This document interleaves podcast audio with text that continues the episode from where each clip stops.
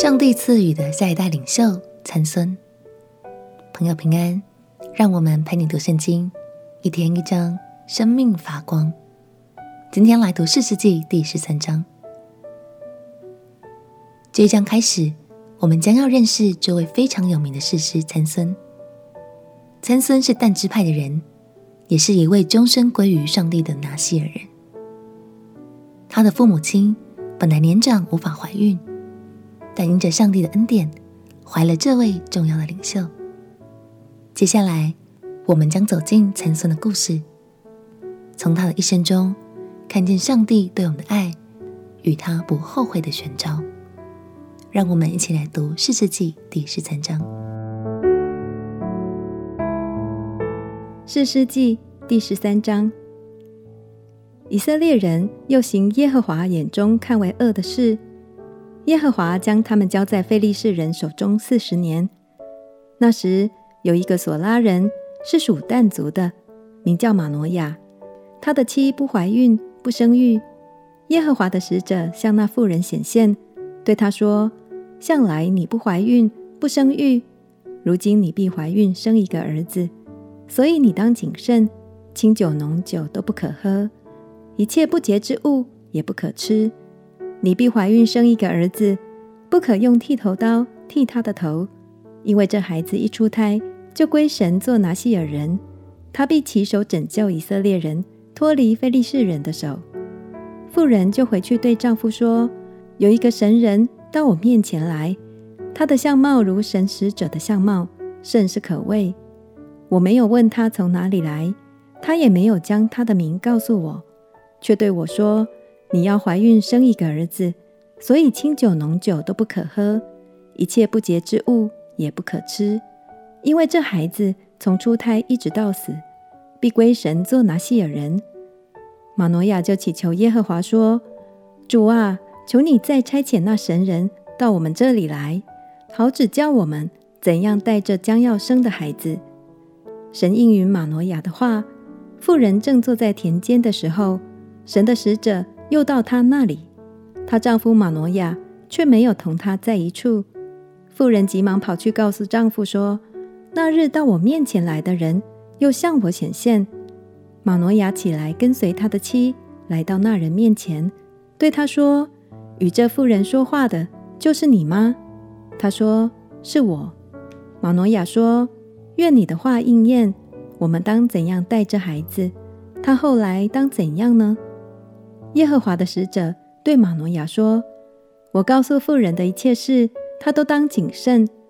葡萄树所结的都不可吃，清酒浓酒都不可喝，一切不洁之物也不可吃。凡我所吩咐的，她都当遵守。”玛诺亚对耶和华的使者说：“求你容我们款留你，好为你预备一只山羊羔。”耶和华的使者对玛诺亚说：“你虽然款留我。”我却不吃你的食物。你若预备燔祭，就当献与耶和华。原来玛挪亚不知道他是耶和华的使者。玛挪亚对耶和华的使者说：“请将你的名告诉我，到你话应验的时候，我们好尊敬你。”耶和华的使者对他说：“你何必问我的名？我名是奇妙的。”玛挪亚将一只山羊羔和素祭在磐石上献与耶和华。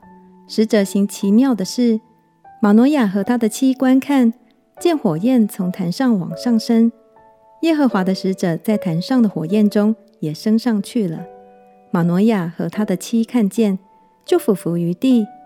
耶和华的使者不再向玛挪亚和他的妻显现，玛挪亚才知道他是耶和华的使者。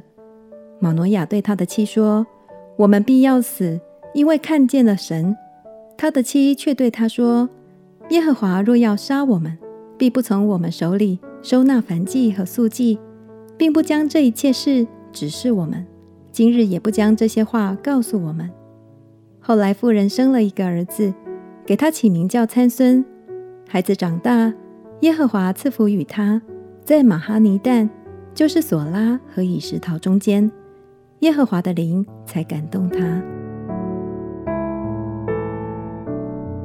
参孙诞生的时候，以色列人已经在非利士人的压迫之下度过了艰困的四十年。虽然以色列人是因为一再犯错、跌倒，才落入这样的光景，但神仍然怜悯他们，持续不断在以色列中间兴起领袖。这表示神从来没有放弃他所深爱的百姓哦。亲爱的朋友，其实我们所处的世代也正面临同样的情况，所以下一代的领袖就是翻转世界的关键。让我们也一起用合神心意的爱与关怀来滋润我们的孩子，或是身边许多的儿童和青年，好吗？相信神就是要借着这些孩子们来祝福许多人的生命哦。明天我们将继续读到参孙的故事，千万别错过了。我们一起来祷告，亲爱的耶稣，求你给我智慧，能更多付出爱与关怀给我们身边的下一代。也求你亲自兴起这些领袖，翻转这个属于你的时代。祷告奉耶稣基督的圣名祈求，阿门。祝福你有一个爱的眼光。欣赏这些新世代的领袖们，陪你读圣经。我们明天见。耶稣爱你，我也爱你。